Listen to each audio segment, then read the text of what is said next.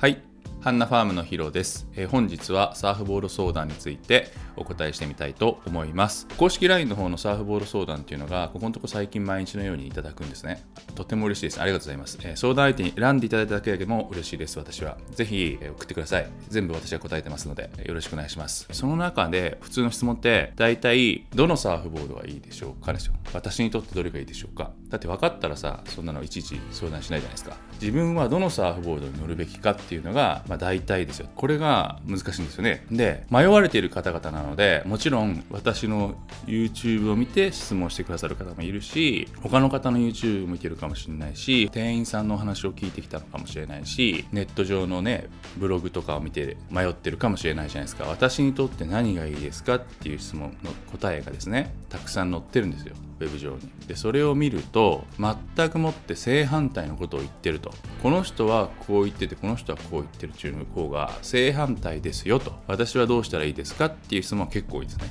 正反対は結構サーフボード選択の相談の答えとしては普通にたくさんあることかと思います。私もそれは何回も経験してきました。この人こう言ってるけどあの人全然違うこと言ってるっていうのは本当にたくさんある。それは例えばプロとしてですねコーチングをやってる人たちがサーフボードを紹介する時に出てくるこの紹介サーフボードが全然違ったりするのが普通にあるんですよ。レベルが高いコーチの人たちも。そういうことがある。っていうぐらいまずはサーフボードの考え方って人それぞれあって正解ってどれなんだか確立はされてないというか正解はないという立場からまず入っていただきたいなというふうに思います。たくさんの意見があってどれを信用するかっていうのが買い手の選択。になる。私が買われたお客様が満足していたりまたは不満を持っていたりするケース手に入れたサーフボードがうまくいかないっていう人はなんか全部のアドバイスを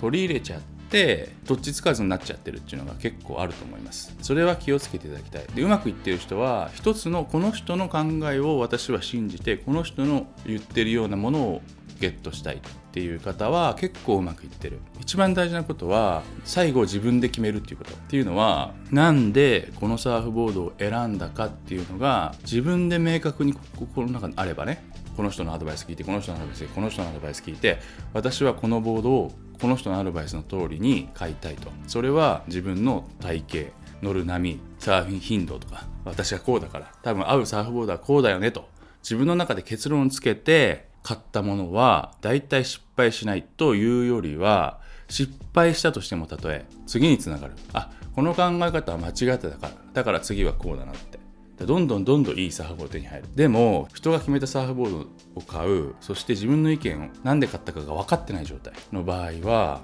失敗した時に迷うんですね。何が悪かったか分かんなくなる。次もね失敗してる。そういう人って。それねたくさんの方をサーフボード販売させてもらって乗った後の感想とかさどこどこで買ってきたサーフボードの感想とかさいろんな話聞いていろんな人の顔を見てそう思うので是非ご相談する時ですねサーフボードどれ買ったらいいだろうなって思った時はたくさん情報を集めるのは OK でどれを取るかどの意見を取るか正反対のこと言ってるからどれを取るか決める。で自分の中で最後落とし込んでこれだからこのボードを買ったまでいけばサーフボードで失敗することはないというふうに思っております。今時サーフボードで調子悪いボールってあんまないんでただ自分に合うか合わないかの話なんで考え方からサーフボード合わせていければいいボードがゲットできると思っています。次のサーフボード選びに参考になれば幸いです。次の YouTube なんですが1回ですの休みします。その1回の休みはご購入者様限定配信でご購入者様に向けてテイクオフですね。私が23年サーフィンしててここ最近一気にテイクオフが早くなったって自分で感じてて新しいヒントもらったんでプロから。そしてやったらめちゃくちゃ早くなったからそれを